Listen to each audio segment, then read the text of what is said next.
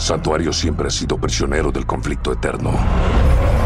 Una guerra entre ángeles y demonios. Pero Lilith no sirve a ningún bando. Hola, hola, hola, hola, hola, bienvenidos a esto que es Pantalleros, el podcast. Hoy este podcast está emitiendo desde el mundo de las tinieblas. Hoy estamos en el terreno de santuario, una población asolada por una guerra eterna entre el bien y el mal. El bien entre signos de interrogación, porque parece que ese bien no es tan bien, por lo que vivimos en este juego que es Diablo 4. Entra nuestra hija del odio, la princesa de los demonios, Daniela Javid, alias Lilith. Hola, Dani. Gracias, me iba a decir que era la hija de Lilith, pero si ya me das el honor, muchísimas gracias desde el inframundo. y tenemos a un NPC que vive en un pueblito llamado Islam, que es Luis Carlos Guerrero, la Lisca. ¿Cómo les va? ¡Qué dicha! Reencontrarnos con los pantalleros, pantalleres, pantalliris, pantalloros y con los diablos. Eso. Yo soy Juan Cascrims y hoy vengo. El propio después, diablo. Ese. Después de 100 horas de, de, Diablo 4, de estar ya en nivel 54 con un personaje y con el secundario eh, lístico para iniciarlo con las temporadas, eh, la primera temporada del Diablo 4. Eh, muchas horas le he dedicado a este juego y vengo con mi veredicto y un pequeño análisis de lo que nos presentó Blizzard en esta nueva entrega de ese maravilloso juego que nació en el 96 con Diablo 1. Pero hoy, Diablo 4 en Pantalleros el Podcast. Bienvenidos. Mis hijos, los señores del infierno vienen a devorar nuestro mundo. Ellos vendrán. Ellos vendrán. ¡Resistan su tentado! Diablo 4, Lilith, eh, es un juegazo. eh, gracias, hasta aquí el episodio, nos vemos en ocho días. Eso, uh, recreo. Oiga, eh, Luis que Dani, de verdad estoy muy, muy contento, valió la pena la espera de, de esta cuarta entrega de, del Diablo, eh, por todo y todo, por gameplay, por desarrollo de personaje, por gráficas, por sonido y sobre todo por la historia. ¿Qué nos presenta esta historia? Y va a haber spoilers porque pues ya ha pasado mucho tiempo desde que salió un juego y hacemos este análisis. Entonces, para hacerles un resumen rápido de qué se trata la historia del Diablo 4, eh, nos presenta que, esto ya lo sabíamos, de los diablos anteriores, los siete males mayores eh, o los siete diablos mayores del infierno están todos eh, encarcelados, ¿no? Porque los atrapamos en los otros juegos con la ayuda de los arcángeles, ¿no? Entonces no hay diablos ahorita asolando santuario ni nada de eso. Pero como no hay diablos, hay un vacío de poder. Y los humanos, ya hemos visto, son malos en algunas ocasiones y algunos por buscar más poder terminan despertando cosas que no deberían despertar. Aquí despiertan a Lilith, que es la hija de uno de los siete grandes males, el odio, ¿no? Mefisto es la hija de Mefisto. Y ella, eh, para los que no saben, les cuento un poquito del lore, ella es la madre de Santuario.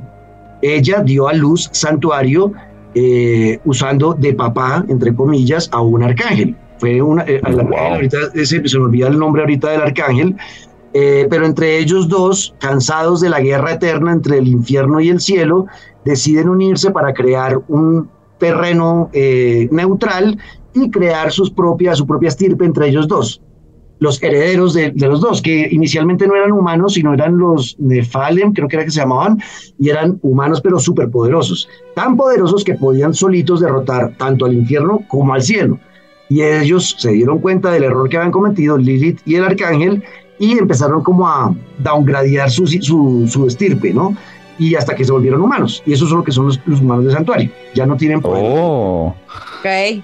Entonces, por ahí va el lore. Y eh, en esta historia es Lilith regresando a Santuario, tratando de corromper a los humanos para volverlos otra vez superpoderosos y terminar arrasando con la guerra eterna entre el cielo y el infierno, eh, que para que al final quede solamente Santuario, ella en el trono de Santuario, ¿no? Eh, pero para eso tiene que corromper a los humanos y volvernos malos, que son, yo creo que ese trailer lo ha visto mucha gente, que es cuando cogen a, a un cura ah, y lo matan en una iglesia, los, los feligreses. es una de las escenas primeras del juego y es súper impactante. Además, porque debo decirles, oye, las, las cinemáticas es, película. O sea, cuando empezaba una cinemática, yo iba, sacaba popcorn, maíz pira, ¿no?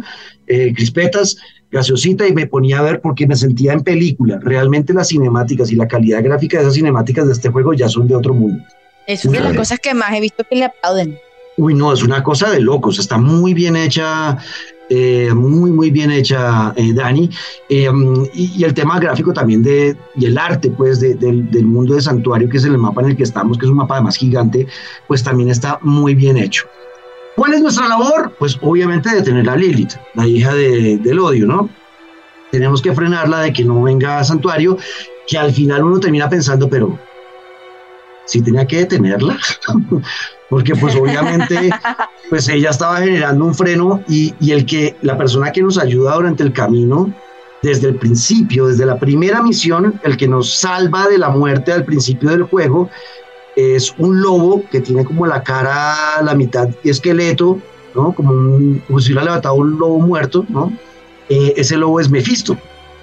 Mefisto, el, el, dios del odio, el demonio del odio, perdón, es el que nos ayuda a vencer a Lilith. Eh, porque obviamente él tiene también sus propias intenciones, que no las sabemos en este momento. me gusta. He abierto. Me gusta mucho todo. Sí, no, yo estoy sintiendo que tengo que ir a buscar agua bendita. ¿En serio? Pues en verdad, en, en, general debería. Dani acaba de decir algo que es súper importante de este Diablo 4, que en el Diablo 3 se perdió un poquito esa sensación de oscuridad, esa sensación de que estoy jugando algo que puede, si soy muy creyente de la iglesia católica, puede tener problemas, ¿no? Eh, que es probable que cuando muera vaya a, o, me, por lo menos me manden al purgatorio a, hacer penitencia bastante tiempo por jugar este juego.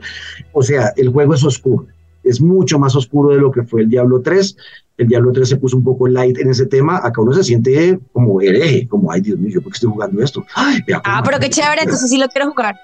Oh, claro, obvio, es que de eso se trata Diablo 4, que uno sienta que está cerca del lado oscuro, pero que al final vas a pelear por el lado de la luz. Pero esa oscuridad que se ve tanto en el diseño de personajes como en el diseño de historias, misiones secundarias y obviamente en el mapa de santuario, pues hacía mucha falta, porque eso, le, eso es lo que le daba a uno a veces hasta miedito de jugar el Diablo 1 o el Diablo 2, que eran juegos muy oscuros, que era como yo que estoy jugando, que padres de familias se escandalizaban porque un hijo estaba jugando un juego llamado Diablo. Claro. Como, y ay, estos muchachos son satánicos ahora, vea, juegan juegos que se llaman Diablo y, y hacen, eh, sacrifican bebés y gatos. Y, y tienen camiseta de corn puesta, ¿qué es eso? Exacto, ¿qué es esa vaina de Limp Bizkit? Y eh, eso no, esa música metálica, no, no, no, no. Y así se siente uno con este juego y eso me tiene realmente feliz. O sea, estoy contento de sentir que estoy en un juego nuevamente oscuro. Eh, dejando la historia de lado, que es muy buena y que cada personaje NPC que te encuentras y que te pone una misión secundaria son eh, personajes con los que te sientes a veces identificado por los cuales sientes empatía. Un simple pendejo que se encontró uno en un puente diciendo, mi hijo, ¿dónde está? Y uno viene de darse en la jeta con 5 mil demonios, ¿no? Cuando llegas a poblado y dice, no, pues el madre, su hijo ya se lo vieron comer a esos bichos. Y resulta que el, niño, eh, el tipo lo dejó en un manicomio porque tenía un problema como que era medio loquito y ese manicomio fue eh, raideado, fue atacado por demonios y pues el niño murió ahí, pero su espíritu terminó vagando por los pasillos del manicomio, le tocó ir uno a salvar y luego contarle al papá, el papá llora, eh, cuando, y, el llanto del papá del que hizo el, actor, pues que puso la voz a ese personaje, que es, es, solo una misión secundaria, chiquitica, yo me demoré 20 minutos haciendo una misión, pero, pero como, como lo contaron, ese, ese proceso de ese papá con ese hijo, y como actuó, el hombre que le puso la voz, pues yo me quedé como impactado, como, uy, mucha. O sea, como que uno siente que las decisiones que uno hace en este mundo son importantes, ¿no? No es solamente como, ay, grindear ya eh, eh, niveles para mejorar el personaje. Que al final, el objetivo del Diablo 4 es ese, ¿no? O sea, los que juegan Diablo usualmente juegan sobre todo, que la mayoría, por ejemplo, mi amigo Fernando Cruz, que yo juego este juego, él se esquipea todas las, cinemáticas y todos los diálogos, porque él solamente está jugando este juego para subir su personaje lo más... Subir de nivel. Exacto, y llevarlo a que haga de un impacto un millón de, daño. o sea, esa es la misión de él, y mucha gente lo juega así. Y por eso también está bien el juego, porque eh, logra eh, balancear muy bien tanto la las dos formas. Eso. Exacto, exacto. No hay una forma correcta de jugar, jugarlo como quieras. Exactamente. Y la otra es el árbol de habilidades que ahí voy a hablar. Son cinco razas. Inicialmente van a llegar otras más con las temporadas, pero inicialmente son cinco clases, perdón, de personajes. Está el Necromancer, ¿no? Eh, que yo usé ese, ese es mi personaje principal, Necromancer, que es el que usa la muerte para, para atacar y para defenderse y demás. Eh, está el bárbaro, está el druida, que es el que se puede convertir en lobo buenoso. obviamente iría ahí yo. Eh, mucha gente coge ese, está el hechicero, y está el rogue o el pícaro, que son dependiendo de lo que tú, como te gusta jugar, si más combate cuerpo a cuerpo, entonces te puedes ir con el bárbaro, tal vez el druida, si o también el pícaro a veces dependiendo del build, que eso es otra cosa súper chévere, es que hay tantas opciones de poderes en el árbol de habilidades de cada personaje que yo puedo ser un druida, Luis Carlos otro druida, Daniela otro druida y, nuestros personajes no se van a aparecer. Porque cada uno es que escogió poderes totalmente diferentes y, la manera de atacar y defender de cada uno de ellos va a ser muy diferente. Entonces, inicialmente tiene las clases, pero puedes construirlo como se te dé la gana porque tiene muchas habilidades. Aquí va un pequeño uh, contratiempo, porque para eso sí se necesita un poco de paciencia entonces aquí se pone lento el juego. Toca estar mirando muy bien, venga, este poder hace esto y me quita esto, y con este poder hace esto. Entonces, si combino estos dos poderes, ok, me va a funcionar esto, pero para desbloquear estos dos me toca primero sacar. O sea, el tema del árbol de habilidad es muy divertido para los que lo disfrutan, pero puede tiene ser que, que ser pensadito. O, sea, sí, no, es como mejorar habilidades, o sea, depende de, tu, de la estrategia que tengas para el juego. Exacto. Por ejemplo, yo construí un Necromancer que piensa más en el, en el juego en equipo. O sea, piensa más en cuando juego con mis amigos a que cuando juego solo. ¿Por qué? Porque yo lo construí para que hiciera crowd control, que es una forma que llaman dentro de Diablo. Que, o sea, que lo que hago yo es atacar áreas grandes de, de, de la, del, del, donde está dándose la batalla eh, para ralentizar, para dejar vulnerables, para quitar un poco de vida o quitarles un poco de poder a los enemigos y así mis amigos, los que juegan conmigo, puedan matarlos mucho más rápido. Yo tengo una pregunta con, con el Necromancer. ¿Es verdad que tú puedes tener ejército de, muertos? Sí, sí, yo ya tengo. yo, nice. Eso. Sí, por seis.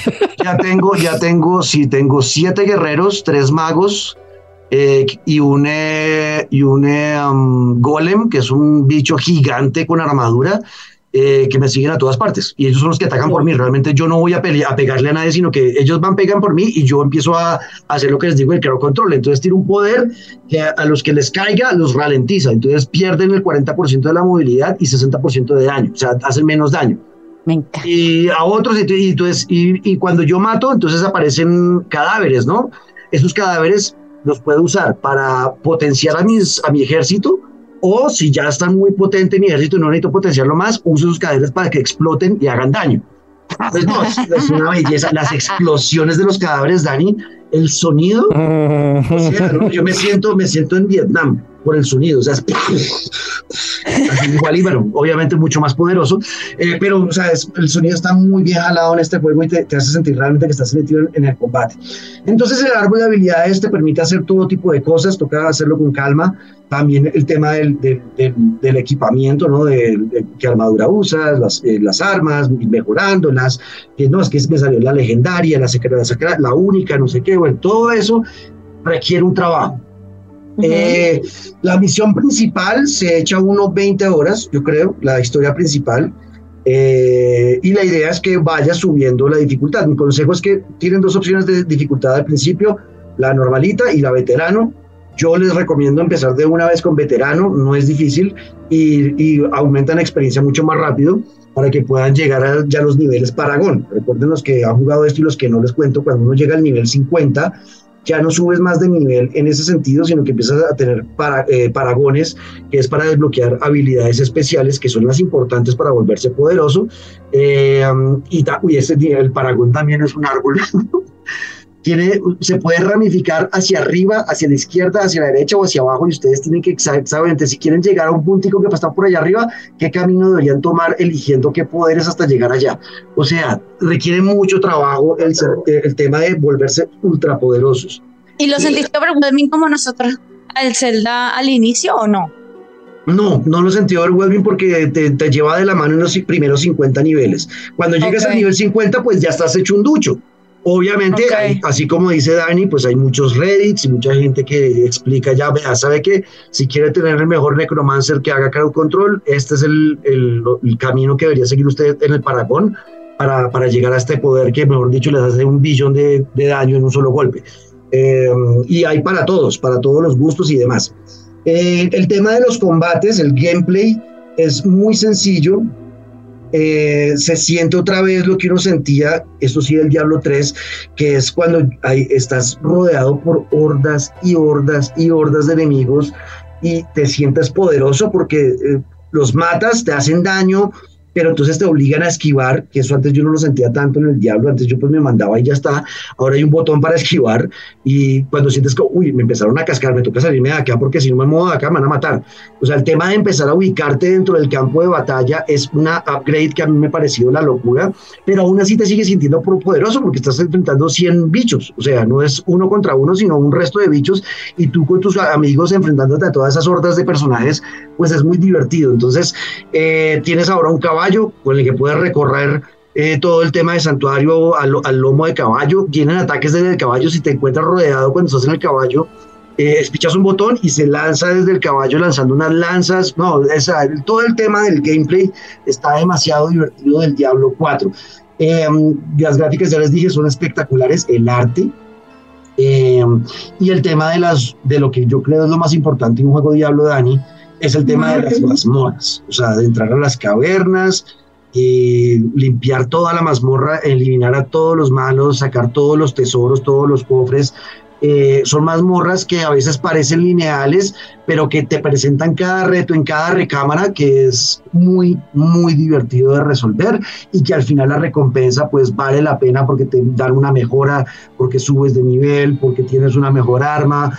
Eh, bueno, por muchas razones eh, esa, ese mm, investigar los laberintos pues vale muchísimo la pena. Eh, y la constante sensación de que estás salvando santuario es muy divertida, pero siempre con la duda atrás de, pero que, pero sí, ¿verdad que sí estoy salvando santuario? Porque al final uno sabe que es el éxito principal de la historia del juego, es que uno siente que Lilith tiene, o sea, Lilith no es del mala del todo, no es, no es un malo que quiere hacer el mal y ya está, sino que tiene motivaciones que uno dice, mm", tipo Thanos en Avengers, como que bueno, tiene sus razones y algunos podrían... Tipo, la entiendo, tipo, sí, sí, puedo empatizar. Exacto, como ve, pues tiene razón también, pues sí está. Los humanos siempre están metidos entre el mierdero del, del infierno y el cielo, pues, y esta señora quiere acabar con eso. Pero para eso toca volvernos salvajes. Entonces, no sé, pero es bastante interesante todo el planteamiento del juego. Eh, casi sin eh, errores, no le encontré box, eh, ya ahorita está prácticamente perfecto. Eh, esperando las temporadas, que es el siguiente paso para el juego, ver si vale la pena estar ahí o no. Eh, pero hasta ahora yo muy contento con Diablo 4, chicos, súper recomendado. A este le doy un 10 de 10, no le he encontrado problemas de ningún sentido. yo que no he jugado el Zelda Tears of the Kingdom, podría decir que este es mi juego del año, esperando el Starfield. Pero vamos a ver. ¿Alguna pregunta final? No, no, le iba a preguntar por cuánto, con cuánto le iba a calificar, ya lo respondió, no, al revés, me dejó, fue muy antojado de meterme en, el mundo de revivir muertos. Vale la pena, si se meten, me avisan, yo juego feliz con ustedes. Eh, es un juegazo, realmente muy divertido, tiene rejugabilidad, porque entonces listo, ya creé un Necromancer, lo llevé al nivel 60, ya me da pereza, porque... Ahora voy con el otro, claro. Hay gente que lo lleva hasta el nivel 104, ¿no? Que es con el tema Paragón, y pues gente que le mete muchas y muchas horas. Pero hay gente que es más casual como nosotros que tenemos que trabajar porque somos unos malditos adultos responsables, entonces nos toca, bueno, pues ya, ya llegué al nivel 50 con este Necromancer, ¿qué, qué tal será el hechicero? Y empieza una otra historia con el hechicero y también puede jugarlo ahí con amigos y demás. Entonces tiene rejugabilidad, es un juego muy bueno, 10 de 10. Para mí el juego del año, esperando Starfield. Es lo que me quedaría, bueno, y Spider-Man, también tiene razón Vizca del episodio pasado que nos dijo que Spider-Man sí. tiene razón. Se vienen muchas cosas, chicos. Gracias por la compañía. Nos pueden escribir qué piensan del Diablo 4, lo han jugado, lo quisieran jugar, qué han escuchado. Eh, les ha gustado a los que lo están jugando, cómo se han sentido. Escríbanos con eh, el numeral Pantalleros el podcast en Twitter y a todas nuestras redes sociales en todo lado, incluido Freds, no Fuets, sino Freds. no juguete ni fuet. Ni juguetes ni nada de esa vaina, sino Threads. THR. Ahí nos puede escribir en arroba Dani Javid con doblete al final, arroba Luis Camilo Piso Guerrero y arroba Juanca Screams. Estamos pendientes de ustedes. Oiga. señor. Antes de irnos, un recomendado ahí gigante que, que, que ni siquiera yo sabía. Y es que actualizando para quienes obviamente usa PlayStation y tienen el servicio de PlayStation Plus, eh, se agregaron nuevos juegos. Por ejemplo, Tortugas Ninja Shredder's Revenge está en PlayStation Plus. Ya lo estoy jugando. Estaba, yo ni siquiera sabía que ya estaba Riders Republic, de tanto que hablamos de ese universo del downhill y el snowboarding y demás. También está en, en el PS Plus. Están entrando muy buenos juegos, aparte del catálogo que ya había, pero sobre todo me sorprende lo de Shredder's Revenge. Así que entrenle, entrenle. Sí, yo lo compré en Switch, manita. ah, pero es un juego que vale la pena tener, ese vale la pena. Vale mucho la pena, es un juegazo. Es, el recuerdo bonito del Turtles in Time y de las maquinitas de los noventas de las tortugas ninja. Chicos, nos vemos en ocho días, los queremos mucho. Hasta aquí, esto que es Pantalleros, el podcast. Bye.